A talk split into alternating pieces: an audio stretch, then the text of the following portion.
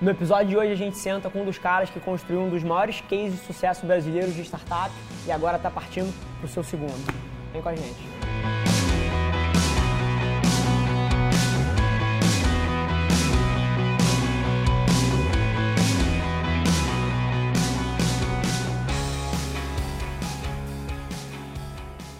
Fala galera e sejam bem-vindos a mais um Extraordinários, episódio número 73 com o Daniel Cohen, seja super bem-vindo, cara. Prazer ter, ter você aqui na agência. O, assim, se eu tivesse que. No mundo do empreendedorismo, no mundo das startups, o teu nome é mega conhecido, mas se a gente tivesse que te introduzir por 1% de pessoas que não te conhecem, que não sabem um pouco da tua trajetória, queria que você contasse pra gente aqui o teu Gibi 001, assim, história da tua vida, lá de molecão mesmo, que tipo de pessoa tu era, ou pra gente poder construir a narrativa antes da gente responder as perguntas que a, que a galera mandar, mandou prazer enorme de ter aqui. Acho que essa interseção entre. Eu sempre tento trazer pessoas aqui de dois, dois tipos: ou que têm histórias inspiradoras, ou que tenham experiências a compartilhar de muito valor. E eu acho que você é uma interseção entre os dois. Então eu vou querer construir em várias, várias das coisas que você vai soltar aí. Seja super bem-vindo. Gibi001, Daniel Cohen. Que história é essa, cara? Conta pra Cara, gente. Cara, legal, prazer estar aqui. Obrigado. Prazer enorme. Cara, você falando de gibi, me jogou lá quando eu tinha 10 anos de idade. Que a minha primeira experiência de empreender, de empreender na verdade, a palavra acho que talvez nem existia. Né? Perfeito. Década de 80, início do- de 90. Perfeito. Muito engraçado olhar para esse momento onde você era um cara de negócio, gostava de business, hoje em dia tá mega hypado isso. Todo mundo quer ser CEO, todo mundo quer ser É, empresário, pois né? é. É, é. E aí minha primeira experiência, cara, criança ainda, Bacana. É, eu lia muita revistinha da turma da Mônica, né? Eu e meus irmãos. Então a gente, cara, a gente lia, lia, lia, lia, e no final tinha uma pilha de revistinhas, em torno de mil, mil revistinhas. E chegou um momento a gente, a gente começou a falar: o que a gente vai fazer com isso? Vamos jogar fora, vamos doar, vamos fazer o quê? Bacana. Vamos vender. vamos revender, na verdade. Já tá, já tá no sangue. Você- vê que essa porra tá no sangue já, né? Eu tinha, eu tinha mais ou menos 10 anos, não lembro exa- exatamente, que faz muito tempo. Mas o que, que a gente fez? A gente pegou dois banquinhos da cozinha, peguei, peguei o meu tabuleiro de jogar botão Tá. e fomos para a frente do prédio, né? Tem uma, tinha uma parte é, de convívio né? na, na frente do prédio. Genial. E ali a gente montou a nossa, nossa banquinha. De revistinha usada. De revistinha usada. Né? E fazia promoções, compre, compre três, é, compre duas, leve três, compre três, e, sei lá, e, e- e leve cinco. E deixa eu te perguntar, tinha alguma motivação maior para você vender? Você estava querendo comprar um videogame novo, estava querendo alguma coisa, ou era só, pô, uma ideia que você teve, vamos testar isso aí? Cara, foi, foi uma ideia, Bacana. né? Incentivado pelo- pelos meus pais, né? Legal? Então essa veia empreendedora já vem um pouquinho de casa também. Cara, meu pai, meus pais são médicos. Bacana. Né? Ele, minha mãe parou de trabalhar para cuidar dos três filhos, que a gente nasceu um atrás do outro. Perfeito. E meu pai tinha vários empregos, vários trabalhos e o consultório dele para sustentar a família. Tá. Né? Então a gente é, foi incentivado para fazer essa ação né, lá no- na frente do prédio Bacana. para vender e começou a dar certo. Versão brasileira da, do- da bancada de limonada, né? É, exatamente, exatamente. A gente, a gente colocou limonada para vender também. É o upsell. Desde molecão, É o upsell, já fazendo um upsell ali. É, Genial. é. E aí que a gente vendia, vendia, vendia. Eu, curiosamente, não fiquei na parte financeira. Tá. né? Meus, meus amigos conhecem que eu sou mão fechada, enfim. Eu não fiquei na parte financeira, fiquei mais na parte de vendas. Tá. E ali eu fui entendendo, né? é, co- começando a conhecer esse mundo de, de, de- de empreendedorismo, de vendas, né? E o curioso é que as, as outras crianças do, do prédio que não entraram nessa jogada começaram a ficar, não sei se viram uma oportunidade ou foram uma inveja mesmo. E fizeram o- a, a ba- a banquinha deles. Concorrência. Concorrência começou a surgir. Genial, adoro isso. Cara, isso acende um fogo dentro de mim, não sei você. Mas, cara, na hora que eu vejo alguém fazendo uma coisa do meu lado, igual porque eu tava fazendo, isso mexe uma engrenagem interna aqui. é, e aí a gente ficou focado em Turma da Mônica e, o- e a concorrência ficou focada em, gibi de super-herói. Perfeito. Exatamente. E aí aí ficava aí vendo, a pessoa passava e quer comprar, sei lá o quê. Compravam na banquinha concorrente, não comprava na nossa, às vezes comprava na nossa, não comprava na, na- na concorrência. Então foi um jogo bem, bem interessante de ver, né? 10 anos de idade. É mais ou menos 10 anos. Vamos colocar essas aspas 10 aí, anos, né? é. E aí, cara, aí começou a, encher um pouco o saco, tinha, tinha que ir para a escola, a gente estava crescendo, e aí vamos dar um fim nisso aí. E o que, que a gente fez? Vamos revender para o jornaleiro essas revistinhas a um preço mais, Tá. mais, mais barato ainda, né? A gente vendeu as revistinhas, ganhamos dinheirinho. Já, já come... Você vê como já começou a distribuir canais de distribuição com, Exatamente. com a margem menor, mas É, que tinha volume do é, atacado. é. É. impressionante como essas coisas, assim, a gente faz as coisas pequenas intuitivamente e quando a gente cresce, eventualmente tem um negócio maior, continua a mesma coisa. É, exatamente. Só muda o nível do jogo, os nomes Exatamente. mudam, as pessoas dão umas palavras chiques. É. Em vez de você vender a revistinha mais barato, vira, pô, é um canal de atacado, é um canal de massa. Verdade, verdade. Mas do cacete, você falou de escola, cara. Como é que você era na escola? Que, que tipo de aluno você era ali? Cara, eu era péssimo aluno. Genial. Era péssimo, não, não porque eu não gostava de estudar, assim, porque eu tinha dificuldade, né, de, de entendimento, né, Bacana. principalmente história. História, para mim, era a pior matéria que tinha, era péssimo. Eu gostava muito de matemática e geografia. Bacana. O resto, para mim, era um saco, um lixo. Português era difícil pra caramba, então, nunca fui um bom aluno. Né? Eu sempre tentava prestar atenção, anotava tudo, Tá. mas eu tinha dificuldade de entender né, as coisas. E aí eu sempre ficava... Matemática e geografia Eu me dava bem. eram seu forte. Adorava, adorava. Bacana. Então eu sempre ficava em prova final ou recuperação. Sempre, sempre. Ou era prova final ou era recuperação. Português sempre foi o meu calcanhar de Aquiles também. contar, um- contar uma parada ontem. Eu te mandei um. A gente fez uma, uma campanha publicitária genial esse mês aí. E aí, pô, quis compartilhar com a minha lista de contatos privado, mesmo, contatos de negócio. Aham. E aí, pô, fui lá no WhatsApp, criei uma lista, assim, da- das top, top 100, top 200 pessoas que eu queria compartilhar aquilo. Cara, escrevi, o que que foi, cara? Pretensão com, com, com C cedilha. Nossa. Cara, e assim, a- não, mas assim, a- é, é interessante, porque assim, no, me- no meio de publicidade eu já sou famoso. Tipo assim, o Rafa é um criativo genial, mas meu irmão, ortografia, coloca 10 revisores em cima dele ali porque é triste. O português também é, sempre foi meu calcanhar de Aquiles, sempre foi a, a, a matéria que me afundou ali. É, é. Até hoje não aprendi. Relaxa, relaxa, cara, relaxa também não. sempre cometo alguns errinhos, mas faz parte, cara, ok, ok.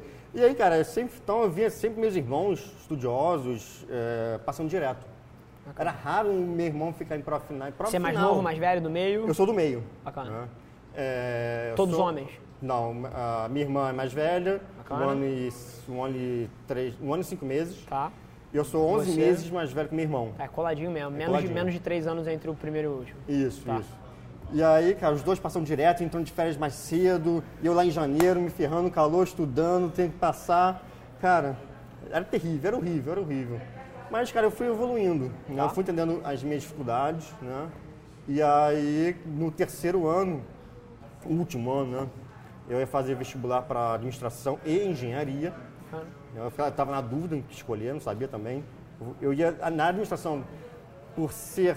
por- Porque na escola eu sempre quis ter é, a o meu negócio, né, a minha empresa. Não sabia do que, mas eu sempre pensava, cara, eu um dia a minha empresa. Né? É engraçado isso como tem, assim, nós dois somos dois empresários, dois empreendedores, você desde moleque tinha essa vontade e eu não tinha.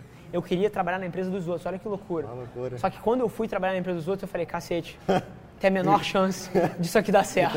Eu não obedecia nada, eu não respeitava nada, eu fazia só o que eu queria.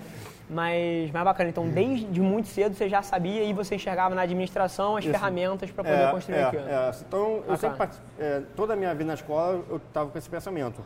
Cara, vou ter o meu negócio, mas não sabia do que. E quando chegou na época do vestibular, é, eu, eu pensei, "Pô, vou fazer administração, mas também vou fazer engenharia. Mas já chego nesse assunto de novo, só deixa eu voltar um tiquinho. Show. É, e aí, no terceiro ano, cara, foi o ano que eu estudei pra caramba. E história foi, foi a primeira vez na toda a minha, minha vida escolar que eu passei direto em história. Cara, fiquei tão feliz, já tão feliz. Imagina. Cara, que eu fiz até cursinho de história, só pra aprender melhor, sabe? Entender melhor de história. Sim. Hoje eu sou apaixonado por história. É isso que eu ia falar, eu sou um historiador. Eu sou- hoje eu sou apaixonado, hoje eu adoro história. Eu vou, eu vou viajar, é, eu vou ao museu, eu adoro ir ao museu de história, né?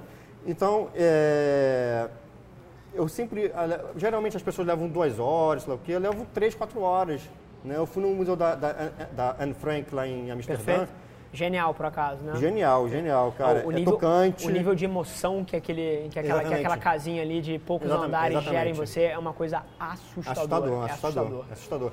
E as pessoas levavam uma hora e meia, eu levava cara, duas horas e meia lá. Primeiro eu ficava lá o dia inteiro, porque eu gosto de entrar na.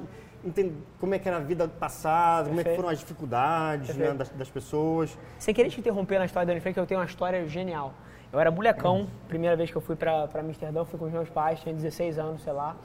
E, pô, Amsterdã, assim, não, não, não faço apologia à droga, não tenho nada contra quem usa, não tenho nada Sim. a favor de quem usa, não uso.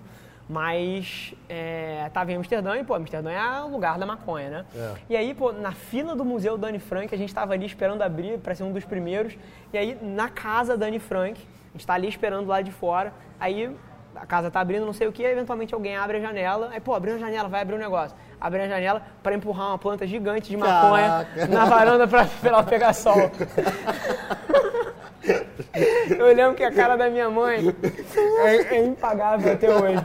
Mas enfim, nada, né? nada a ver, mas é inesquecível. Você falou de Jennifer Frank, eu precisava contar essa história. É, tem que contar a história. Mas mais fascinado por história, gasta três horas no museu que as pessoas gastam é, uma. É, e aí, eu, hoje eu sou apaixonado por história. E aí, voltando na época da, do terceiro ano, que eu, que eu, resolvi, passei em história, passei, só fiquei para final de duas. Não passei direto, nunca passei direto na minha vida. Tá. Né? Mas passei, fiquei para final em duas matérias, foi biologia, chato pra caramba, e química, né? Tá. E aí tava feliz, beleza. Eu vou passar, passei tranquilamente. As duas que são mais decoreba, né? Decoreba, Dá chato, inútil, pra mim é inútil. Dá pra ver que você é um cara totalmente ligado a raciocínio lógico é. e zero decoreba. É, Legal. exatamente. E aí passei e, aí fiquei na dúvida entre administração e engenharia. engenharia. Aí veio o boom no mercado, antes foi no ano 2000. Tá. Já repeti de ano também, eu falar isso.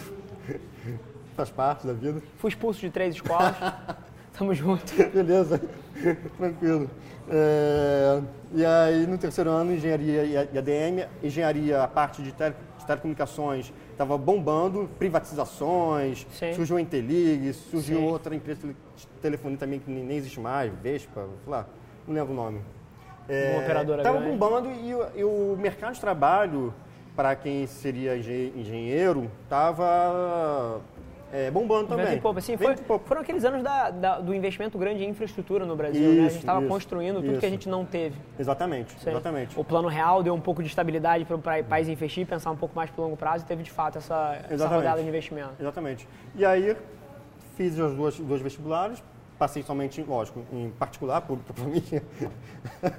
eu não, não estava bem na escola, então pública era um sonho Aqui no Rio de Janeiro mesmo? No então. Rio, é no Rio. Legal. Passei em, em duas...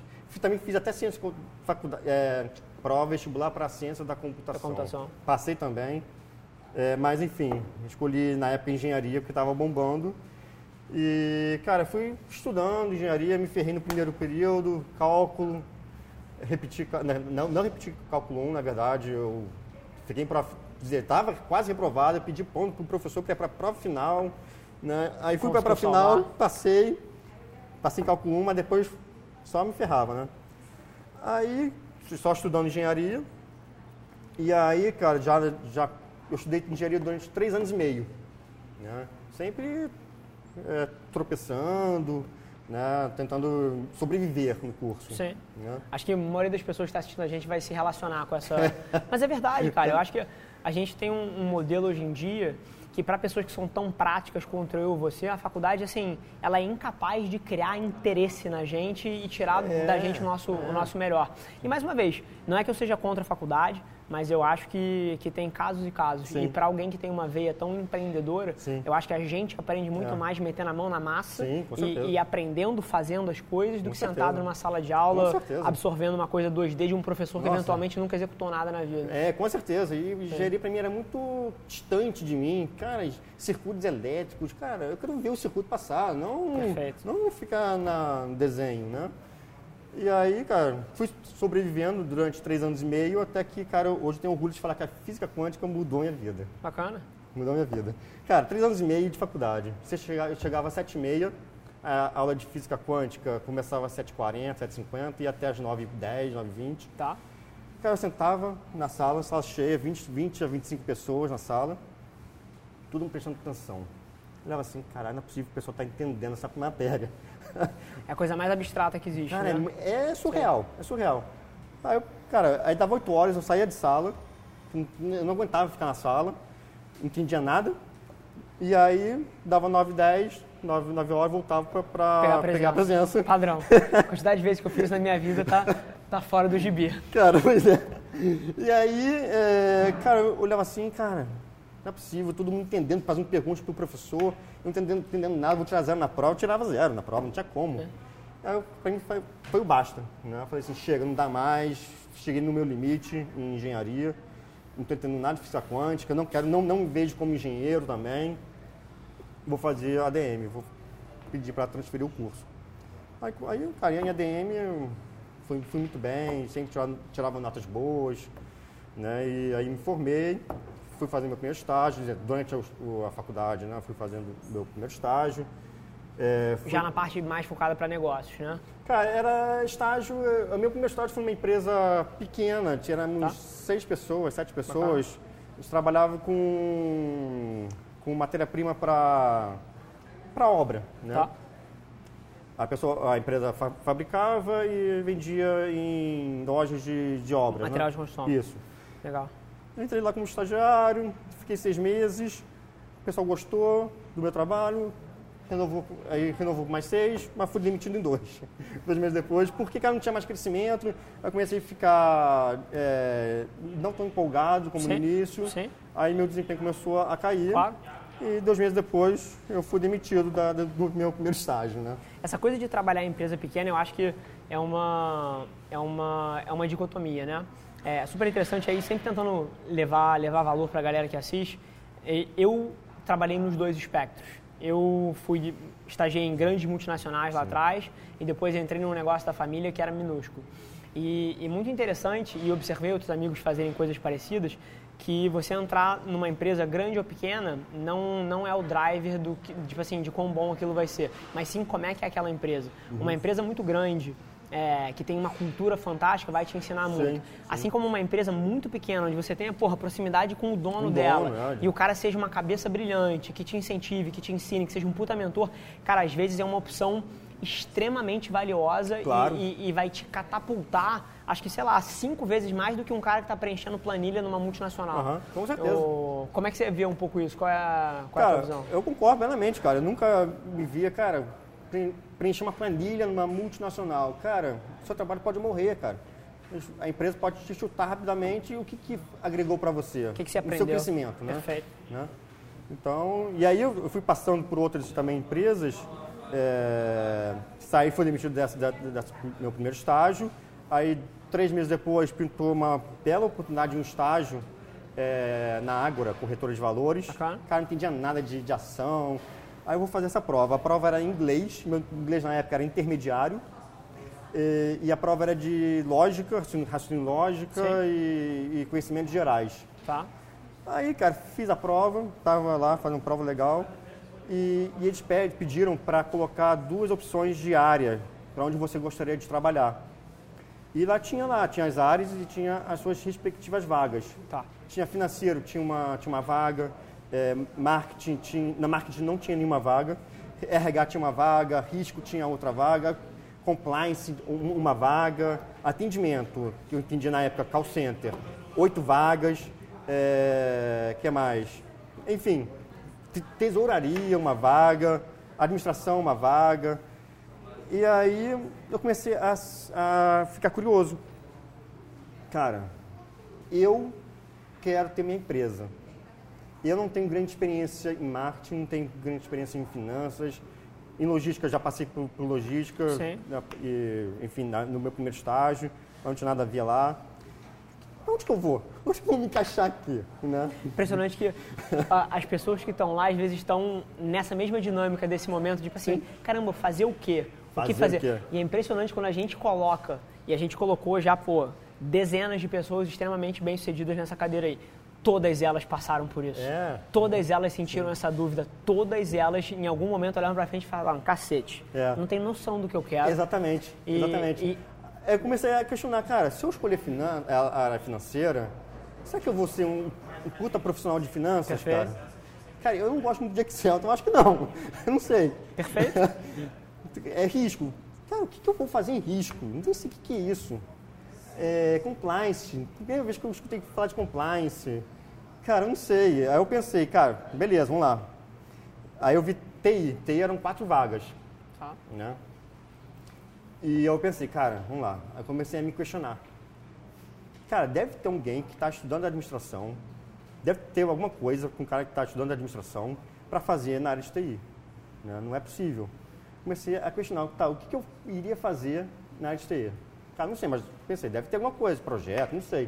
Não faço a ideia.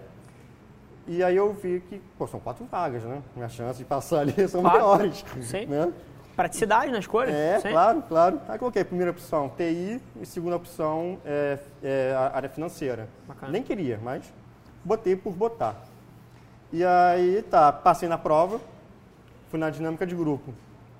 Aí na dinâmica de grupo, cara, só tinha gente de TI, menos eu que era de ADM.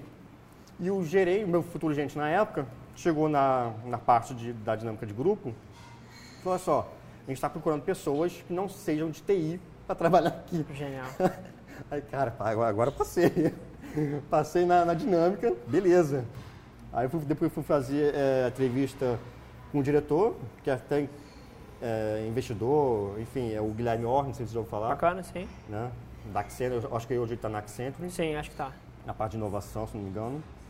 E aí fiz entrevista com ele, aí eu passei, aí entrei na área, olha só, aí passei, fiquei todo feliz, porra, empresa sensacional. É interessante, a Ágora, lá, a gente volta aí 10, 10 15 anos, a Ágora estava muito bem posicionada nesse mercado Tava, de corretora, né? tava. Ela foi uma das pioneiras, Pioneiras. Nessa, nessa difusão de investimentos um pouco mais Aham. é, especializados para pessoas físicas. Fiz- exatamente. Eu lembro que 15 anos atrás, quando eu comecei a investir, eu era a Ágora. Ah, que maneiro. E- mas é, é interessante observar como ela perdeu um pouco o time, né? É. A XP chegou em- e quase que É, engoliu esse mercado é, é, é mercado, cara. Sim. Faz parte. E aí, na época, eu entrei justamente nessa, né, nessa época, né? Do Bacana. boom, é, pessoas físicas cadastradas na, na- no Ibovespa, disparou, Sim. a água era referência. Sim. Né? Então, eu peguei muito, aí, muito desses problemas no dia a dia, né? Que não- não dava... Não tinha, não tinha capacidade operacional, né? De, de atender nos novos clientes, né? Enfim, mas entrei na área de TI, mas só que entrei na área de suporte. Porra, nada contra, mas não é a minha área que estou estudando administração para ficar, ah, o mouse deu defeito. Cara, o que eu tenho a ver com mouse? Função bem administrativa mesmo. Você É. provavelmente estava visando alguma coisa de gestão de projeto, alguma coisa nesse Não sentido. estava né? indo, não estava indo, estava na área de suporte. Sim. Aí fiquei uns dois, três, me- dois, três meses na área de suporte, porra, tá uma coisa errada aqui, não é possível. O que eu estou fazendo aqui? Ah, o computador deu, deu pau aqui. E aí? Eu faço o quê? Eu não entendo disso, né? E aí eu falei com o meu gerente, cara, quero mudar de área, não estou gostando. Ah, não, você está errado nessa área, tem que ir para a área de, de novos negócios dentro de tecnologia. Legal. Ah, pô, legal. Aí fui trabalhar na área de novos negócios e foi ali que comecei a aprender um monte de coisa, né? É, o que, o, ali eu aprendi TI, não sabia nada de TI. Eu aprendi ah, o que é ambiente de desenvolvimento, de homologação, de produção, Perfeito. né, gerenciamento de projetos, Coisa que, que depois foram fundamentais até para os teus projetos. levantamento de problema, cara. Porra, É. levantamento de problema. Qual é o problema da área financeira? Como é que a gente pode resolver? Né? É, qual é o problema da área de risco? Aí eu fui ente- entendendo a fazer esse levantamento. né? Legal. A, a- a conversar com a pessoa, a observar né? e a gerir esses, essas, essas oportunidades de projetos internos. né? E aí eu fiquei lá durante um ano e cinco meses, eu acho, não lembro agora, um ano e três meses. É, por aí, enfim, um ano e sete meses. E, e aí eu vi que a, a empresa já estava sendo transformada, enfim, mu- muita coisa mudou. Você está falando de tipo 2005, 2003? Eu entrei em, 2005, entrei em dezembro de 2005 Legal. E fiquei até junho, julho de 2017, 2007. Bacana. né? Estamos falando de, de 10 anos atrás aí, mais ou menos. É, pô, Legal. tempo voa. tempo voa. E aí, cara, eu vi que não tinha mais oportunidade de crescer, enfim, não estava mais é, satisfeito né, com o ambiente, de, enfim, não via oportunidade, queria mudar, né? Sim. Queria crescer ou mudar de área, não sei. Aí eu pedi para sair. Eu pedi para sair, eu vou, vou estudar, vou fazer minha pós. Aí eu fui fazer minha pós é, de gestão de negócios. Aí, no, durante a pós, um colega meu me chamou para trabalhar com ele na Philip Morris. Voltei para a área de, logística, logística de distribuição, né? Logística. E fiquei lá durante o tempo. É... Baita empresa, né? Oi? Baita empresa, né? Porra, é mais um, é cigarro, cara. Não, eu Sim. não fumo. Não, pra mim, não, Não tava batendo, sabe? Né? É, muito, é um business muito money driven, né? As pessoas É. que estão lá dentro estão buscando É. ganhar grana. Porque é uma empresa que paga bem, ela sabe que ela tem, tem essa, esse fardo de ser cigarro, também não fumo. É. E também não trabalharia numa empresa dessa. Mas, É. é. mas, como, mas como corporação, assim, e como publicitário, eu não posso não admirar o trabalho de publicidade que foi feita na indústria de cigarro. É, porra. Porque, bicho, é uma coisa que fede, que faz Ah, mal. horrível, horrível, horrível. E como é que. E assim, a construção de um hábito desse, você tornar um negócio desse desejável pela população, foi um trabalho de publicidade genial, que, que beira o genial maléfico, mas. É, é. E pegou Mas, também enfim. aquela época, todo mundo era, era legal fumar, Sim, né? foi Aproveitou esse gancho, Sim, né? mas foi mercado. construído, isso sim, que é- sim, isso que é construído. interessante. Exatamente, Sim. exatamente, exatamente, exatamente. Ah, bacana. Então, Legal. um pouquinho de Philip Morris ali. Fiquei um pouquinho lá, aí, fui, aí mudou o meu chefe, enfim, meu chefe foi demitido, aí depois eu fui demitido. E essa coisa do empreendedor aí dentro, como é que foi? Tava foi, guardado, Foi tava- conversando com você? Estava guardado comigo, cara. Eu sabia que quero empreender, mas durante todo esse tempo de, de estágio né, e na Philip Morris, eu sabia que meu, o meu, meu lugar não era ali. Né? Eu fui percebendo, eu sabia que eu, sabia que, que eu queria ter minha, minha empresa, mas também não sabia como, não sabia o do que, Bacana. mas deixei lá é, guardado. E aí fui demitido na Philip Morris, é, isso foi já em 2000 e, final de 2008. Né? Ah. É, aí aí eu, eu comecei a fazer. Estava estudando isso, e antes eu fiz um Empretec, Tá. né, lá do Sebrae, né, genial, cara, é uma metodologia totalmente diferente do que eu tinha visto Sim. é, é mais comportamental, né?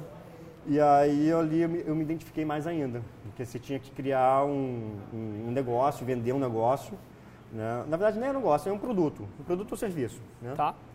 E faturar e aí no- no- eram seis, cinco dias de, de trabalho e no quinto dia quem que conseguia vender. É, você tinha que mostrar o resultado, né?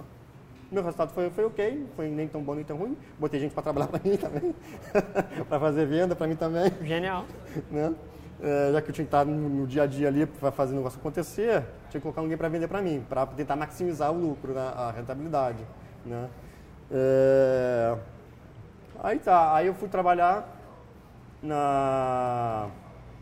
Cara, fui trabalhar numa empresa de petróleo, na Baker Woods. Sim. Né? Empresa de serviço da parte de petróleo. É, Presta serviço nas operadoras todas. exatamente. Sim. Aí, meu, Felipe Morris, Baker Woods. E aí, cara, foi, não sei se foi a minha pior foi, ou foi a minha melhor experiência. Porque, cara, Foi tipo aula de física quântica.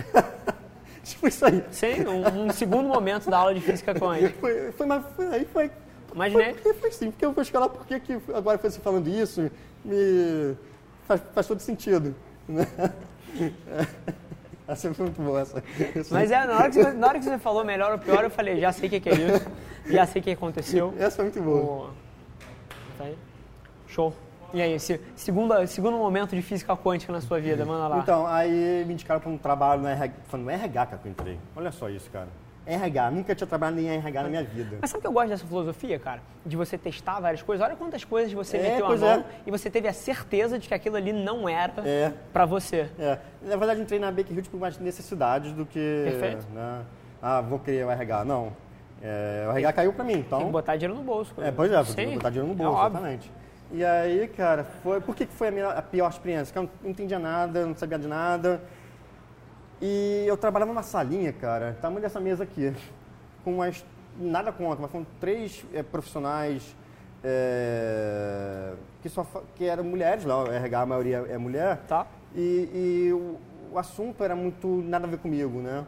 A, a cultura ali do, daquele Exa- ambiente. Do ambiente não era. Exatamente, Sim. exatamente. E é foda, né? Porque, bicho, a gente A cultura. trabalha, assim, no mínimo um terço do nosso dia. Pois é. E, pô, você dedicar um terço do seu dia num lugar onde você não tá à vontade, onde você não tá, onde Pois não é. faz sentido pra você, Pois é eu- foda. Eu, fiquei totalmente des- deslocado. Bacana? E aí eu, eu, eu, por exemplo, eu não consigo ficar muito tempo sentado, nem muito tempo deitado, nem muito tempo em pé. Então eu tenho que ficar revezando. né? Bacana. Então eu saía, sei lá, toda hora para beber uma água, ir ao banheiro, e as pessoas não entendiam isso.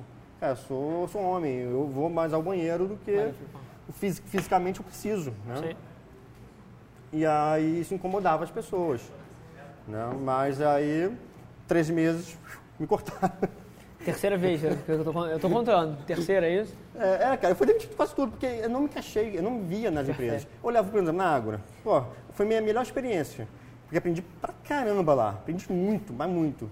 Mas quando eu olhava para a empresa, cara, 600 funcionários, como é que eu vou chegar a um cargo alto? Perfeito. Vai levar um século para chegar lá. Perfeito.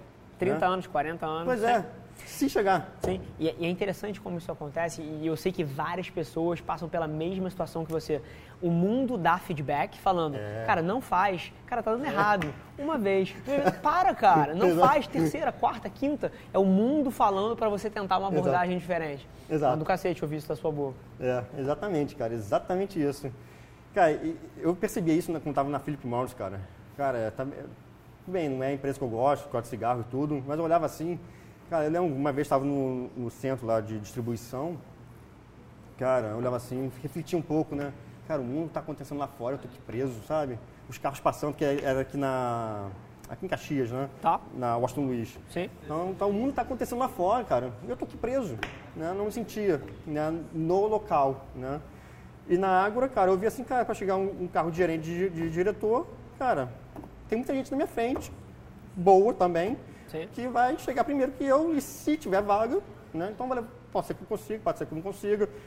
Então meu futuro vai, dar- vai estar dependendo de outras pessoas, de uma empresa que pode me chutar a qualquer hora, né? Então eu via mais desse lado e assim eu não Te incomodava. me incomodava. E mais uma vez, não, não precisa incomodar todo mundo, mas tem um certo tipo de pessoa É. que isso incomoda. Tem, e Exatamente. ao mesmo, ao- do da mesma ótica, eu vejo claramente que assim, tem pessoas que seriam miseráveis nos nossos sapatos. Aham. Pressão, nível de exigência, quantidade de responsabilidade. Tem pessoas que É. literalmente deitariam na cama e não conseguiriam dormir com Aham. a quantidade de pepino que um, eventualmente um, um fundador ou um, um empresário tem na, tem na Exatamente, cabeça. exatamente, exatamente, exatamente. Então são, são dois perfis diferentes. É, É, muito interessante é, observar é. isso. E aí na, na Baker Hughes também fui demitido, porque não me encaixei, assim. Aí, fui- aí que tá a parada da física quântica, né? Cara, eu saí toda hora da sala, porque não aguentava ficar na sala, né? E, e me chutaram, né? Tem toda a relação, né? Aí, é, Baker Hughes saí, aí foi, ele, foi nesse ponto que eu decidi. Até quando estava assinando o, o, a demissão, a sim. rescisão, o cara perguntou, vai fazer o quê? Ah, vou empreender. Agora chega, eu vou- fazer o que eu quero. Não sei o que eu quero, mas eu vou fazer o que eu quero, né? Vou descobrir qual Genial. vai ser a minha área. Comecei a pesquisar franquia. Beleza, não tem dinheiro para comprar franquia, fazer franquia, não tem dinheiro para isso. Comecei a estudar, né? E aí, é, surgiu uma oportunidade de fazer um curso, cara. Eu já estava duro, morava já com minha, com minha esposa. Bacana. E aí, São cara, casa- casados até hoje? cara, eu estamos juntos há 15 anos. Que bacana. É, estamos certo. casados há dois anos. Legal. Né? E aí. É, é, e aí. Eu tô, tava- É exigência Ah, financeira. Exatamente. de- exatamente. Precisa- É, e aí, em, em maio de 2011. Tá, já estamos mais perto. É, estamos perto, Estamos estamos chegando, estamos chegando. estamos chegando aqui nessa cadeira. E aí, em maio de 2011, cara, surgiu a oportunidade de fazer um curso chamado Negócios Inovadores. Tá? né? Eu já tinha estudado na, na instituição, já conheci os professores, sensacionais. É, e aí eu fiquei na dúvida, cara, pego o restante do meu dinheiro e faço esse curso ou não faço? E aí no último dia de inscrição eu fiz a inscrição. Cara, mudou minha vida ali. Que legal. Mudou minha Você vida. consegue botar esse ponto de inflexão aí, de fato. Aí foi aí, aí foi uma mudança de vida, cara, de patamar, de tudo, né? É, eu já tinha uma base de TI e nesse curso eu, como eu já estava querendo empreender, já estava pesquisando negócios, tentando fazer algo, algo que já existia no mercado. Tá? E aí nesse curso, cara, mudou a minha, a minha forma de ver business, né? De ver e executar, né? Perfeito. É, me deu coragem de, de, de, de ir para a rua, de fazer as coisas, né? De como fazer, né, na verdade. E nesse curso, cara, é, os, os, meu- os meus professores trouxeram essa metodologia Canvas, modelo, Tá. modelo de negócio, lá do Vale do Silício, fomos os primeiros a implementar, a ensinar aqui no Brasil. Cara, e eu depois do- durante o curso, eu conheci um, um ajudante lá que falou para mim, Daniel, é, você deve gostar, vai ter o Startup Weekend, né? Sim. que faz, paga acho que era 80 reais, não lembro. Paga, vai lá, e lá você monta o time. E eu, eu sempre gostei na faculdade de administração das aulas de business, né? De, de, de negociação, coisas assim. Mais mão na massa. Arma na massa, exatamente. Aí nesse curso, pô, tô com puta conhecimento, preciso colocar isso em prática. Vou, vou lá então fazer esse, essa, esse Startup Weekend para saber qual é. E lá no Startup Weekend, para quem não conhece, É, são três dias. Vem, esse, esse programa vem do Vale do Silício, lá do. Lá, lá, na verdade, vem de Seattle. Sim. Né? São três dias para você implementar um negócio. Né? Começa uma sexta à noite e vai até domingo à noite. Né? Sexta à noite é para você, é, se você tem uma, alguma ideia, para você explanar a sua ideia e formar um time. E nos outros dias para você botar a mão na massa e no domingo para você é, apresentar para os juízes, para a banca, exatamente. Legal. E aí, cara, na sexta-feira, cheguei com uma ideia lá, de nem lembro qual a ideia também agora. É, enfim, apresentei minha ideia, mas não foi a mais votada. A, a ideia do meu, que viria ver meu só também não foi a mais, a mais votada. Quer dizer, foi a mais votada, só que durante a reunião né, da, da, equipe, é, eu falei para ele, cara, o Google já está fazendo isso. Que era um negócio de GPS para saber onde o ônibus está vindo. Tá, né? bacana. É, eu tinha visto que o Google já estava implementando isso na plataforma dele. Vamos fazer outra coisa. E aí, cara, a, a, nossa mesa, que começou com umas 10 pessoas, foi diminuindo. Daqui a gente não conseguia ter um projeto. Enquanto as outras mesas já estavam com um projeto, discutindo, fazendo, executando, a gente estava ainda pensando uma ideia. Então a nossa, a nossa, mesa foi diminuindo. E ficaram quatro pessoas. Né? É, e aí, cara, a gente era meia-noite, Cara, vamos embora, vamos para casa. Do sábado, isso? Isso era na sexta. Tá, legal. No primeiro dia. Vamos para casa, vamos pensar numa ideia, mas a gente volta com a ideia. Né? Cada um pensa numa coisa. E aí fomos para a porta do hotel né? e ficamos tentando pedir um táxi. Cara, nenhum táxi parava, meia hora passando, nenhum táxi parava pra gente. Aí foi, cara, aplicativo para chamar táxi é isso. Caralho, que maneira, é isso mesmo, fazer aplicativo. A gente passou por esse problema, né? E é engraçado, né? A gente sentado aqui no final de 2018, beira de 2019, hum. Ninguém aqui nessa empresa, esse prédio aqui, sei lá, 70, 80 pessoas, ninguém, ninguém consegue viver sem isso hoje em dia. É, exatamente. Há 10 anos atrás não existia. Isso é muito foda, cara. Isso é muito louco. Isso é muito foda. Isso é muito louco, mas continue, vamos Isso lá. Muito foda. E aí, é... tempo tivemos essa ideia, e já no táxi a gente começou a fazer várias perguntas, né, pro taxista. O taxista meio que ficou meio maluco, né, com várias perguntas, e a gente que porra é essa? feliz na ânsia, e aí, responde, responde, só o quê? Aí, cara, não, trabalha com cooperativa, sei lá o quê, tem o, o, o sisteminha da cooperativa. Aí, beleza. Aí, aí cara, chegamos em casa, aí meu sócio, meu sócio me liga. Daniel, já sei como é que a gente vai ganhar dinheiro com isso. Vamos cobrar para fazer download. Eu falei, não! não, isso não, cara. Isso aí vai ser uma barreira de entrada. Barreira de entrada é. antes das pessoas experimentarem o produto. Exatamente, exatamente. Não, cara, tem que ser free, free. Cara, vamos descansar, tá tudo cansado. A gente tem, tem que estar sete da manhã no, no, dia seguinte, era já duas da manhã. Vamos dormir, a gente é, trabalhar em cima no dia seguinte. Aí no sábado, é, eu cheguei já na, na, com a equipe, cara, tive uma ideia. Cara, uma coisa importante, que fica até dica é, para quem te escuta, é, se você não sabe como monetizar, vale até a pena ver o que, que as outras empresas, mesmo que não seja do seu, do seu mercado, estão fazendo. Por exemplo, como é que veio a ideia da, monetização? Na época, em 2011, ah, a TIM, a operadora de telefonia, estava lançando internet 3G pré-paga. Tá. Né? Você pagava 50 centavos por dia de uso. Né? Perfeito. Aí eu, caraca, aí eu fiquei com isso na minha cabeça. Cara, já sei como é que a gente vai cobrar dos taxistas. Vai ser também de graça para os taxistas e eles só vão nos pagar se a gente conseguir corrida para eles. Eles vão pagar, sei lá, um real. A gente chutou. Gente não tinha uhum. base nenhuma, vão cobrar um real. Cara, é maneiro isso aí. Então fica de graça para os taxistas e de graça para o usuário. Né? Então, perfeito. Então, perfeito. Aí a gente começou a trabalhar em cima disso, né? Fomos para a rua, validamos que dava para cobrar dois reais, que era aquela saidinha de shopping. Você sai no shopping, aí tem um cara te ajudando a pegar táxi naquela época. Sim, claro. E o taxista dava dois reais pro, pro carinha. Então, vamos Faz pegar um, pra gente. Um paga substituto. Pra, é, paga Perfeito. pra gente então, dois reais. Né? Então a gente mudou o valor para dois reais. E no Startup Weekend, no domingo, a gente apresentou, fez a apresentação e ficamos em quinto lugar. Legal. Quinto, eram uns 12 startups, né? E não ganhamos uma decepção, lógico, né? A gente queria ganhar, a gente estava mega empolgado. É, e para e vocês que estavam ali dentro, já tinham visto o problema, é, é, difícil às vezes, isso é um dos grandes desafios do empreendedor, né? Que é comunicar para o mundo o tamanho do problema que ele está é, resolvendo. É, exatamente. E aí, muito engraçado, a galera do Startup Weekend, duvido que os projetos, os quatro primeiros, tenham dado alguma coisa. Eu duvido. Não, não, não deram nada.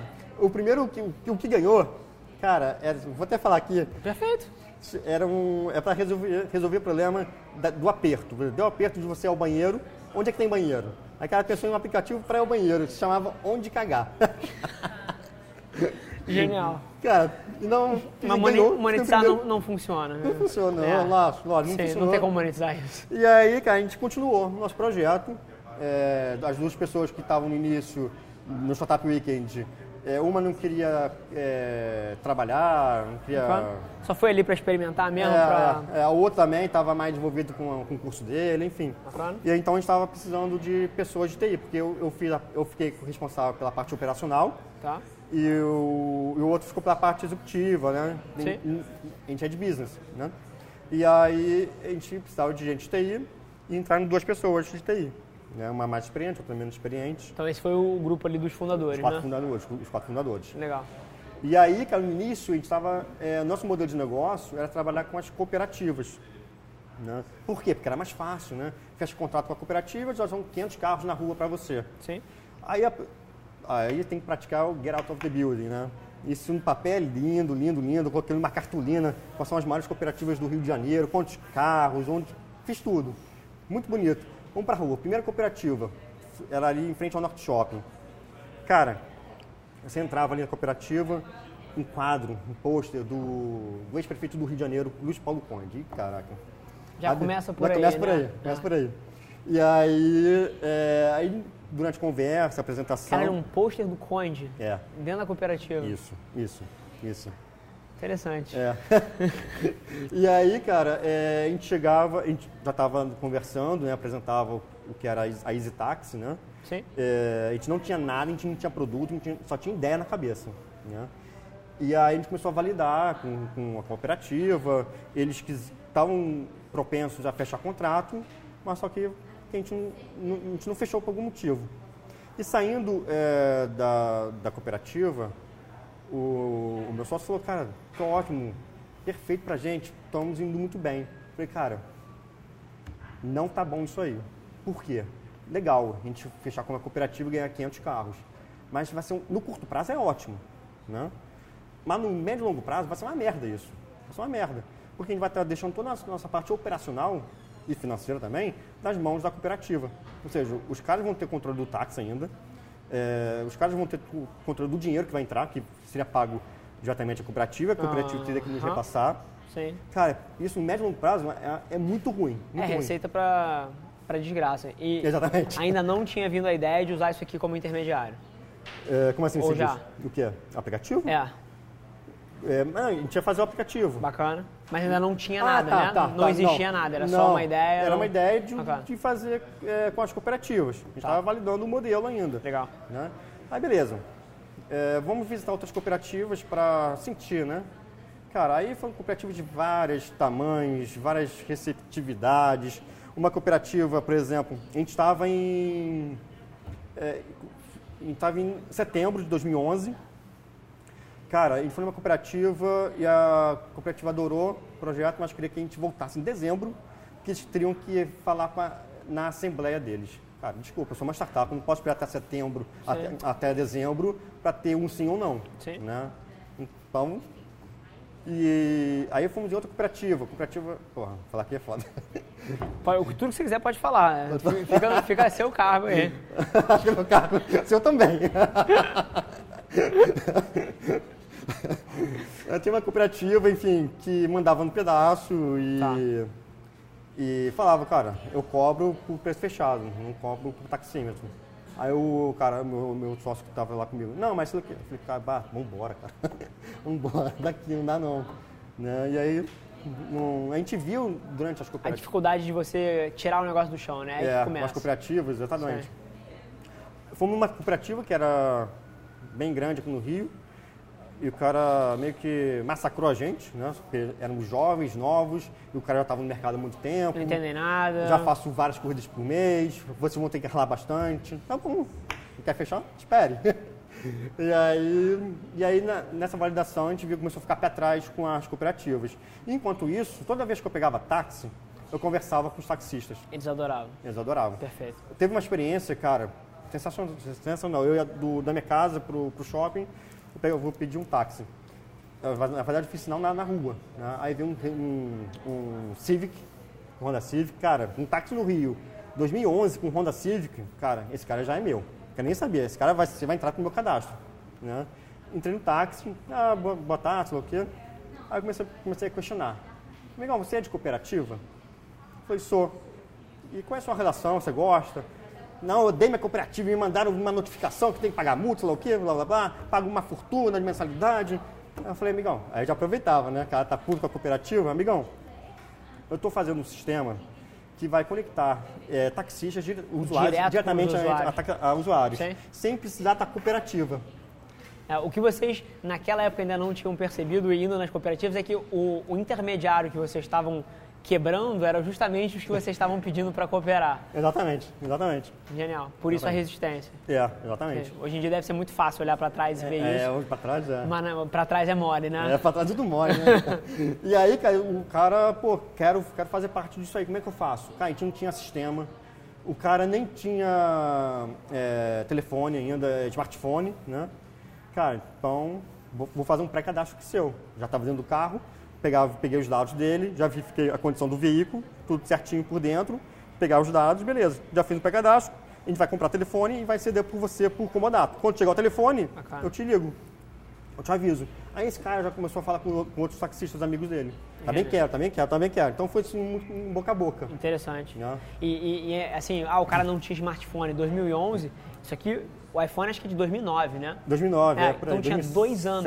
O É. primeiro iPhone, acho que foi O primeiro 2007. foi 2007, Acho deve, foi. deve ter. É, deve- aquele- Assim, popularizou nos próximos Ah, dois sim, anos aí. sim, sim, sim. Mas, o, mas era, era muito recente. É. As pessoas tinham ainda celulares que não tinham funcionalidades. Isso, isso Não pode tinha. ser bizarro para as pessoas olharem hoje em dia, mas isso, isso aconteceu. Aconteceu, tá? A gente teve Nokias desse tamanho que não tinham Nokias, nada a não ser botões que É, dava e o jogo da cobrinha lá. o jogo da cobrinha que você podia derrubar a parede com ele. É verdade. O... Oi? Lanterninha. Lanterninha, lanterninha. Cara, e aí, e aí no boca a boca, a maioria não tinha smartphone Android, a gente tinha que usar somente Android, porque o nosso aplicativo para taxista era só para Android, né? tinha duas plataformas, né? iOS e Android, então Bacana. Android era mais fácil de fazer. E aí, cara, a gente começou a ver, cara, esquece cooperativa, agora é só taxista. Direto. Vamos, vamos cortar esse- essa, essa intermediação, né? Vamos E aí, cara, vários, toda vez que entrava no- nos táxis fazia essa mesma abordagem e fazia já os pré-cadastros, né? E aí, cara, é... Só para esclarecer isso pra galera. Laudo de pré-cadastro, pô, pegar as informações tudo na mão, né? na mão, cara, na mão. É muito interessante isso. Eu falo com muito empreendedor começando hoje em dia. Todos eles já querem pô, pegar um investidor para pegar Não, 200 mil não. reais para construir um aplicativo antes de sair do prédio. não, Cara, é. isso é tão errado. É, to- to- mas totalmente, tão totalmente, errado. totalmente, totalmente. Oh, perfeito. Então, Então, só- coisa é ir pra rua. Só para validar com a galera, você não tinha o aplicativo. Não tinha. Você não tinha sistema, você não tinha nada. Nada. Era, era assim, tocado na mão para validar as hipóteses. Exatamente, exatamente. Perfeito. Exatamente. E aí, já hipótese validada, eu falava com o taxista que é o cobrador de reais também, então tá tudo ok com o taxista, né? Tá validado. Agora a gente tinha um problema para resolver. A maioria não tinha smartphone, né? E a gente também não tinha dinheiro para comprar smartphone. Capex fudido para. Cara, a gente, a gente Sim. tinha, era, tem conta no banco você, tem conta no banco você, tem conta no banco você. Era isso, foi, foi isso, né? A primeira compra. Cara, e aí é, a gente foi entrar em operação em abril, em abril de 2012. Tá. Antes, uma coisa muito importante, cara, networking. Isso é fundamental para quem quer empreender. É tudo. É tudo, exatamente. Cara, eu, eu tenho um amigo que trabalhava na grande, na multinacional de telefonia. Tá? Liguei para ele, cara, preciso de um, de um telefone, de, uma, de um fabricante de, de, de telefone, de smartphone, um custo-benefício espetacular, Sim.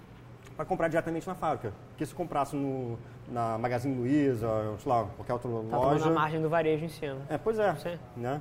E aí, cara, me deu contato do, representante da ZTE, na chinesa, no Brasil. Tá? E aí eu liguei pro cara, o cara me vendeu 10 telefones a preço de, de custo, né, de fábrica, enfim. E aí compramos 10 telefones, é tudo que a gente tinha, deu 3 mil reais. Perfeito? 10 telefones, né? E aí, cara, com 10 telefones, gente- Cedendo por comodato para os por comodato, fizemos um contrato de comodato. Legal. A gente fez um, um acordo com um escritório de advocacia na época. É, eles acreditavam na gente, no nosso negócio, que ia vingar. Então, eles quiseram nos ajudar nesse início. Bacana. E aí é, fizemos esse contrato de comodato. Lógico, tinha alguma coisa no contrato, cara, que a gente tinha que colocar. Né? Internet, por exemplo. O taxista ia usar o YouTube. Ia acabar com o nosso 3G. 3G na época, 2012, cara. Que era... Caro pra cacete. Caro, pacote cara, de dados minúsculo. Exatamente. Sim. 10 megas só. 10 Perfeito. megas. Perfeito. 10 megas. E aí, cara, a gente comprou o telefone por 300 reais cada um. E aí, chip. Como é que vai fazer chip, cara? A gente não tinha crédito no mercado. A gente tinha tinha acabado de abrir empresa. Né? Nenhuma operador de telefonia vai querer fechar um contato com a gente. Sim. Foi o que eu fiz, jornaleiro. Comprei um jornaleiro, chip, recarreguei lá rapidamente. E aí tinha mais, um, mais outro problema para resolver. Que a- como era uma novidade para os taxistas, eles iam pegar o telefone e iam largar no, no táxi.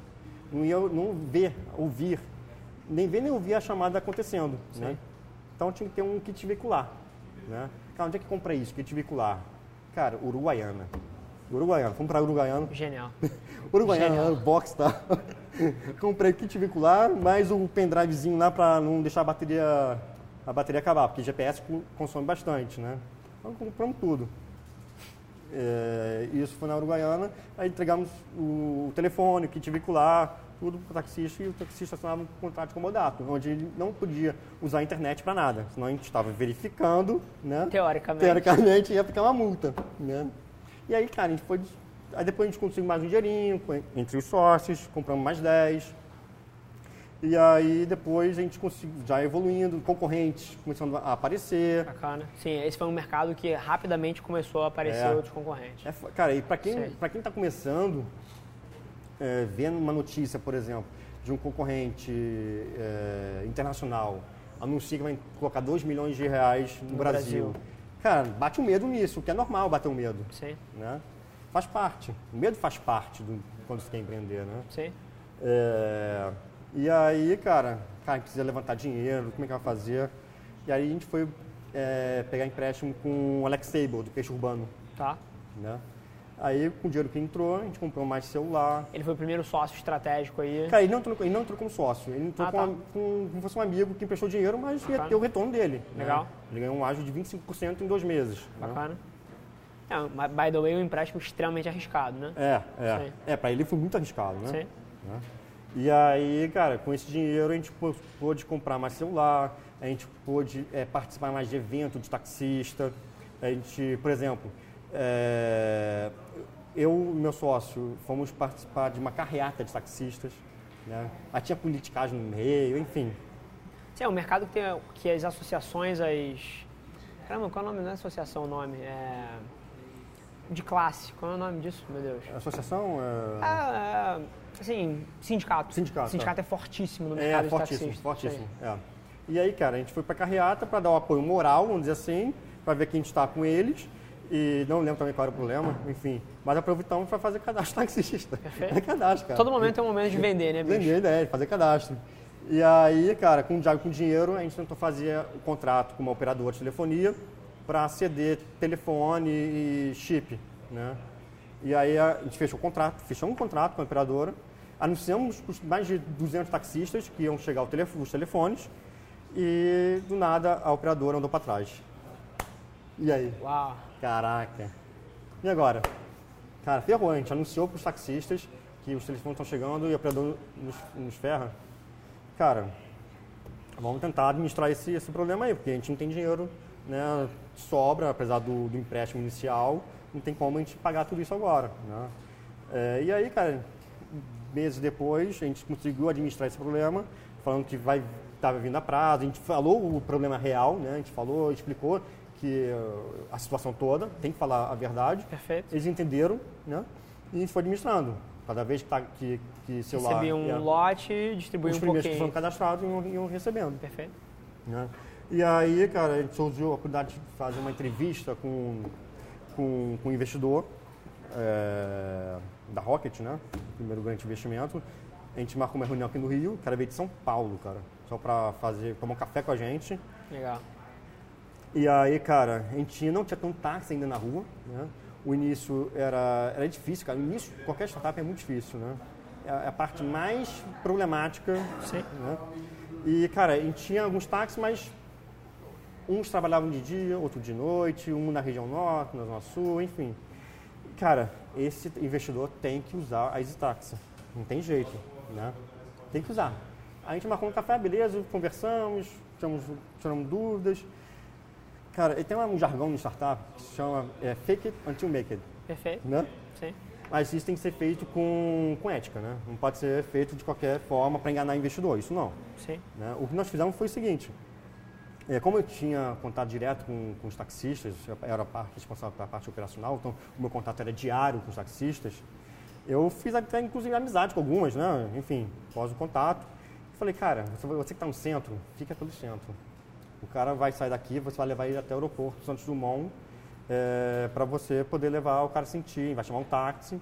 É, o sistema estava pronto, né? A gente, não estava enganando. Sim, só que ainda não tinham tantos, Tantos. tantos carros na rua, podia acontecer E isso- de ter alguém se- longe. É isso que se resolve Perfeito.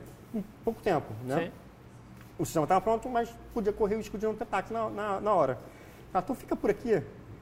Eu mandei, mandei um zap pro cara, fica por aqui, que você vai levar o cara na- no, no Santos Dumont. Era perto, o, o- o percurso era bem, bem perto. E aí o cara chamou, vamos testar, vamos testar. Pum. Aí o cara aceitou, era o Honda Civic, aquele cara que eu falei. Carro bonitão, o bonitão. Dos, primeiros, dos primeiros 10. É, foi, foi o primeiro taxista, cara, que a gente fez cadastro. Alexandre, Alexandre Botino. Esse cara levou um equity da, da empresa? Porra! Não, mas sempre que encontro com ele, cara, a gente se abraça. Que pô, bacana. é Gente boa pra caramba, cara. Muita gente boa. Legal. E aí, cara, levou, aí depois o, a gente fez o, fechou o contrato, e aí a Easy Deslanchou. eh, deslanchou. A gente abriu o mercado em São Paulo também, que era um mercado, um dos mais mercados. Sim, com certeza. Né? E a gente tinha que aumentar a nossa base, taxistas, a gente foi para posto de gasolina, onde tinha GNV, né? Sim. Gás. Não, o taxista aqui no Rio, nove- 99% usa gás. GNV, com certeza. E aí, cara, aí, aí isso começou a deslanchar. Genial. né? João, quanto tempo tem? Você estava falando aqui que é difícil, é difícil pra caralho. Isso pra caralho, né? Mas, mas, mas bacana. Então, fechar esse ciclo agora, pô, eu sei que você tá com, com um projeto fantástico novo aí. Imagino, eu queria entender um pouquinho como é que nasceu. É, é a Tripper, né? Pô, a, gente Tripper. tava batendo papo. Já vou virar cliente. Tá? Engraçado, a gente tava falando aqui, eu tô pra viajar aí no carnaval. é, tirar uns dias fora e justamente o que a Tripper faz soluciona o problema que eu tenho. Exatamente. Que, bicho, eu não tenho tempo pra limpar a bunda. É verdade, cara. É verdade. Inclusive, tipo assim, eu, eu tenho um amigaço meu, que é inclusive dono da corretora de seguro, que cuida da- dos seguros das três empresas que eu tenho. E aí o cara tava tentando falar comigo, tentando falar comigo, não conseguia mensa- mandar mensagem, mandou mensagem pra controller de um, de um grupo que eu tenho. Falou, Carla, cadê o Rafael, cara? Ela, eu juro por Deus, ela me mostrou, o, o, o moleque me mandou um print, tirou um print da resposta dela. Ela respondeu assim: o Rafael não tem tempo de limpar a bunda. então, tudo que economiza tempo, pra mim, já começa com Pois o pé é. direito e que- imagino que essa seja um pouco a tese. É isso que né? a gente resolve, né? A gente faz roteiro personalizado, é, justamente para aquela pessoa que não tem tempo de pesquisar, não tem tempo, ou então não gosta, acho que não gosta de, de fazer roteiro. Perfeito. Chega na viagem e cria um, se, ferra, né? Porque não, não planejou direito, enfim. E é um momento muito delicado, né? Porque eventualmente a- a- as pessoas não podem tirar férias sempre. É. Tem recursos limitados, férias é um exatamente. investimento, você não pode tirar férias sempre. Então, o momento das férias, sim, tem que dar certo aquela Tem que dar porra. certo, exatamente. Porque senão é só daqui a um ano, É. quem sabe dois, três, É. e ainda mais o lado financeiro também. É, né? exatamente. Se você não der certo, você perdeu tempo e dinheiro também. Sim. Né? E aí, além de ficar decepcionado em parte da sua viagem. Então a gente resolve esse problema. Mas mais interessante do que até o problema que vocês resolvem, eu acho que é, é a história de como é que isso nasceu. Ah, sim. O, conta um pouquinho pra gente, assim, da mesma maneira que você contou a história da Easy aí, pô, que vocês estavam no Startup Weekend, porra, viram um problema na prática, como é que foi um pouco a ideia da Tripper? Cara, foi justamente passar por esse problema. Porque a, Mesma coisa então, É, o que, que eu faço quando. é, até aprendi, coloquei isso pra mim, né? Quando vou empreender. bacana. É, eu, eu gosto de empreender em coisas que eu passo problema. E aí eu verifico se esse problema também é de outras pessoas ao meu redor. Bacana. Se esse problema também é, é essas pessoas ao meu redor, amigos, famílias, enfim, já passaram por esse problema também e já buscaram uma solução, ou até não tenha buscado solução, eu começo a pesquisar se pessoas que eu não conheço Também já passaram por esse, por- por esse problema. né? E a trip foi assim. é, eu fui fazer uma viagem para o leste europeu em 2016 Legal. Com a minha família e aí tinha que fazer o roteiro personalizado, né? um roteiro nosso, né? do nosso perfil. Leste europeu é um lugar um pouco delicado, né, de, Delicado. de você, de você visitar. Tem lugares muito bons, tem lugares que são um pouco É, mais complexos. Exatamente, Bacana. exatamente. Como sair do aeroporto, enfim, tudo. né? Onde o que comer. fazer, onde comer, Perfeito. quais são os melhores locais para tirar foto, enfim, Bacana. tudo. E aí, cara, durante esse, esse processo de planejamento da viagem, foi um inicial, inicialmente muito gostoso, porque você já está empolgado com a viagem e começa a pesquisar, mas depois o processo começa a se tornar cansativo. Você não tem muito tempo e, e te deixa exausto. Começa a gerar discussões com a, com a família, o que um gosta, o que o outro não gosta. E até insegurança se o roteiro que você criou é o roteiro certo, né? Porque você não é um especialista naquela merda. É, a gente faz personalizado para você. A gente identifica Bacana. o seu perfil, o perfil de todos os viajantes e faz um, um roteiro perfeito para que não haja é, perca de tempo, de dinheiro, para que você seja uma viagem dos sonhos mesmo realizada. Né? Legal. E aí foi nisso que eu comecei a pensar, cara, eu estou passando por esse problema. Aí eu viajei, fiquei com isso na minha cabeça, quando voltei comecei a pesquisar, cara, será que outras pessoas realmente estão passando por esse problema? Estão passando. E aí fui começando a construir a, a né? Quem, pode, quem poderão ser os meus sócios? Quem são essas pessoas? Quais são as pessoas que eu preciso para fazer disso uma startup escalável. Perfeito. Né? E, e, sociedade é um tema super delicado, né? É. é. claro que eu tenho a minha visão. Queria escutar um pouquinho da sua. O que, que você busca num sócio, até para ficar de aprendizado para as pessoas? Você que já passou por vários lugares, já viu muita coisa, já conversou com muita gente. O que, que você acha que é a receita para o desastre numa sociedade e a receita para o sucesso numa sociedade? Qual é a tua visão? Cara, para começar tem que ser tem que montar um time complementar, né? Perfeito. É, não é apenas é, de, de, funções, mas de personalidades também, né? Tem uns que vão ser com pé, mais com o pé atrás, tem outros que vão ser mais é, atirados, tem outros que vão ser mais técnicos no assunto, enfim. E, e o, o, que eu procuro é justamente é ter um mix dessa, dessa desse, desse, time, né? Perfeito. É, pessoas que me complementam, que complementem a Tripper, na verdade, né? Uma parte, alguém que possa... Na verdade, é você identificar o que a Tripper precisa primeiro, o que a sua empresa, a sua startup precisa. Perfeito. Né?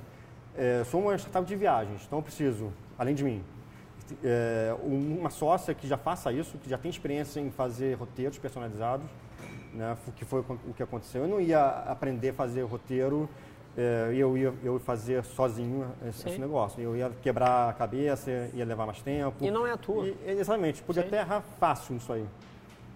É, então, uma pessoa que faça isso, preciso, já, já que uma, uma empresa mais startup de tecnologia, preciso de alguém de TI. Não posso terceirizar essa área. Sim. Jamais. Você acha, por exemplo, eu vejo muita gente nessa restrição orçamentária do começo de um projeto, contratando casas de ah, dev para criar o que é o core do negócio dele. O que, você pensa um pouco disso? Cara, eu fui num evento semana passada, a ideia do cara era, era bacana, mas eram dois caras de business tá.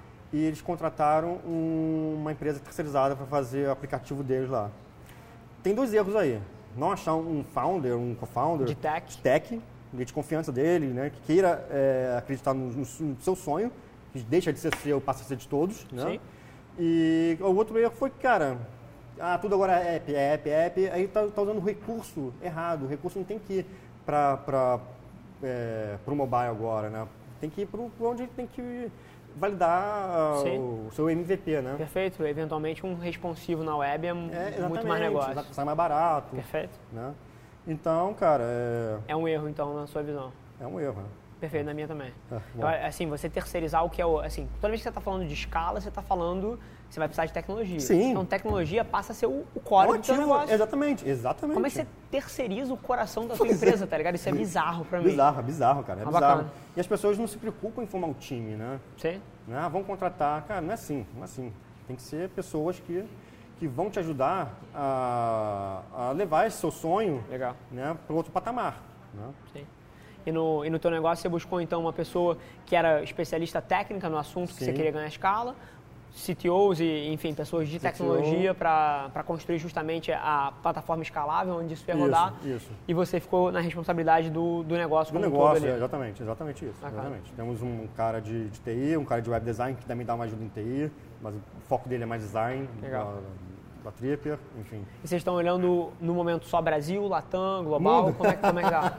Legal. Tem que mundo. Tem que começar pequeno. Tem que Perfeito. pequeno, né? A gente, a gente, por exemplo, a gente não pegou investimento, não, a gente não quer pegar Bootstrapping. É bootstrapping, cara. cara é, melhor, é a melhor coisa. É a melhor Também coisa. Acho. Melhor coisa. Também acho. Porque, cara, é, você, você usa o seu dinheiro.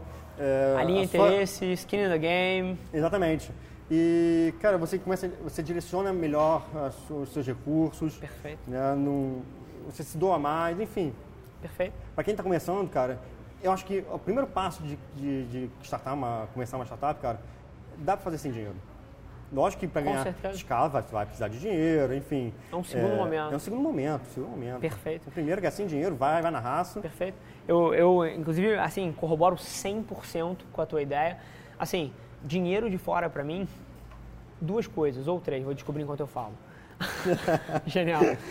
Isso é. A primeira, a primeira delas, se você precisa de dinheiro de fora, quer dizer que você pode ter falhado em criar um modelo de monetização eficaz para o É, negócio. exato, exato. Então você postergou a responsabilidade comercial. Exato. Dinheiro de fora significa eventualmente que, que você não tenha competências necessárias no teu negócio, então você não montou um time de founders adequado para suas necessidades e você está precisando contratar alguém caro de fora. Sim. Então mais um erro. É.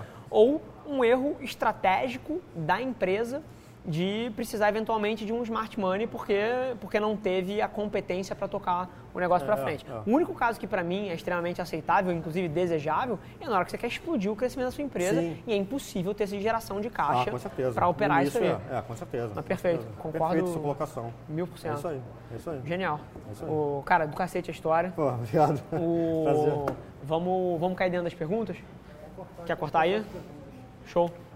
Sensacional a história. A gente separou agora três perguntas que o pessoal mandou, focadas justamente nesses temas de startup, começar negócios e quais são os erros. Vamos ver o que, que o Filipão Tá separou bom. aí pra gente matar.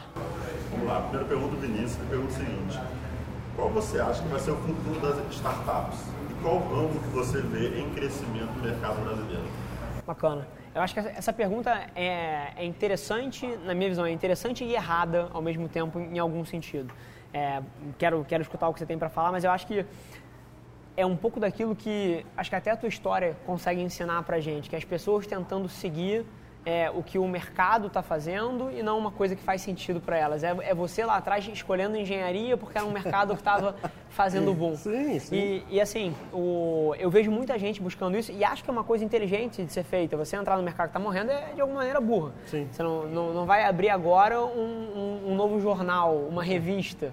É. Mas eu acho que você tem que ser inteligente.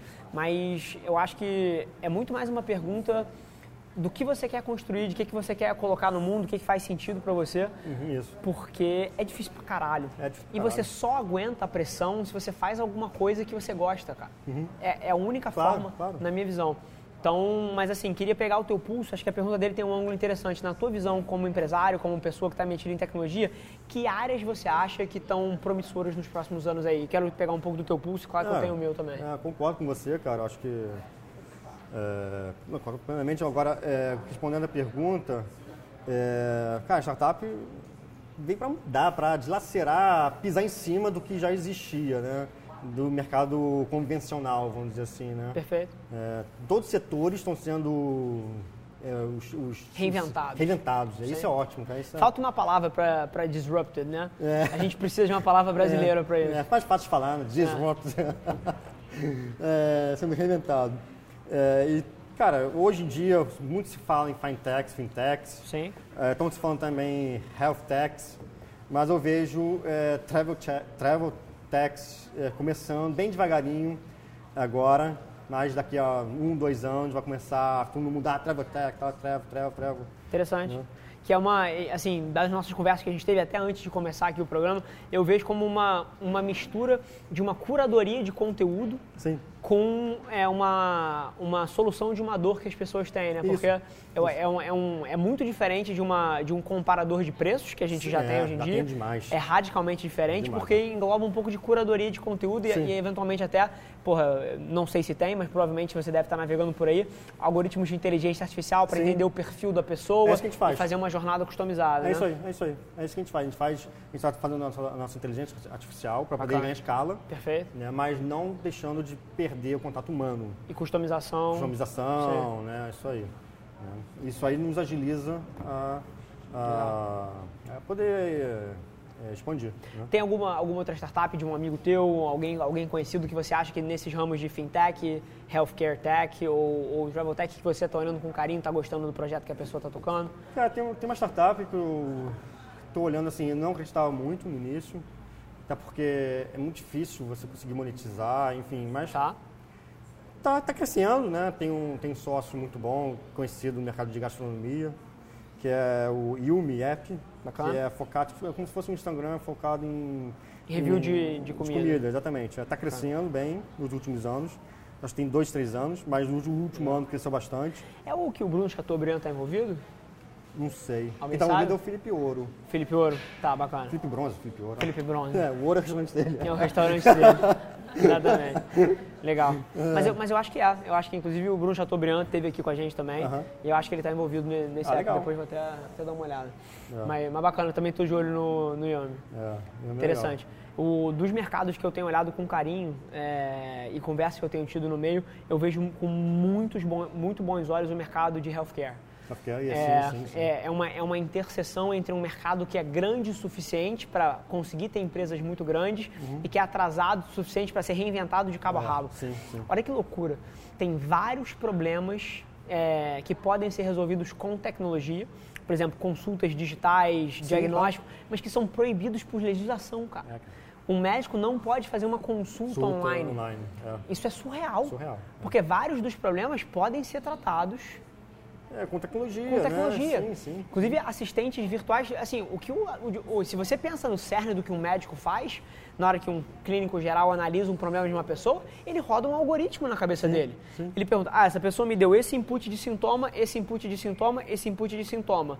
O que que isso pode ser? Isso pode ser isso, isso, isso. Isso é um algoritmo. Sim, sim, isso sim. pode ser programado, É, claro, inclusive com claro. um nível de erro muito menor do que de um Claro, médico tradicional. claro, claro. Então eu vejo isso com muito bons olhos, inclusive eu tenho informações é, até de certa forma privilegiadas desse mercado, porque conheço bastante gente do setor de healthcare e essa regulação tá para cair. Ah, que ótimo. Então interessante, a gente deve ver até galera aí. um- uma novidade para vocês, a regulação deve estar para cair, inclusive a curto prazo, 3, 6 meses. Legal. E você já vai poder fazer consultas direct to consumer, é, usando tecnologia, inclusive outra parte que eu vejo com muito bons olhos aí de ser reinventada é a parte de medicina diagnóstica de leitura de exame, que é uma coisa que eventualmente, pô, você, você produz um raio-x, você produz um, um eco, né, você produz uma radiografia. Cara, você não precisa de um ser humano para ler aquilo. É, porra. Escaneamento de imagem, assim, já está mais do que dominado. Sim. e os padrões são os padrões. Mais uma vez, na hora que um médico olha um exame, um eco, olha uma radiografia,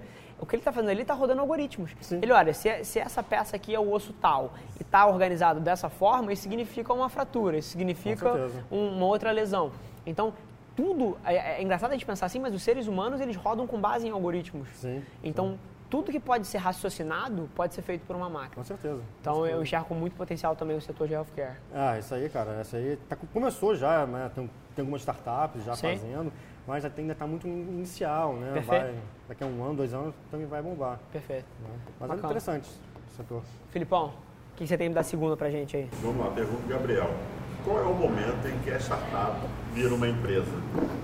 Interessante isso aí. Cara, Pega, o- pega o pulso aí, pega direto. cara, você colocou, começou a colocar em prática, acho que assim, é, tem dois tipos, né? É, duas maneiras.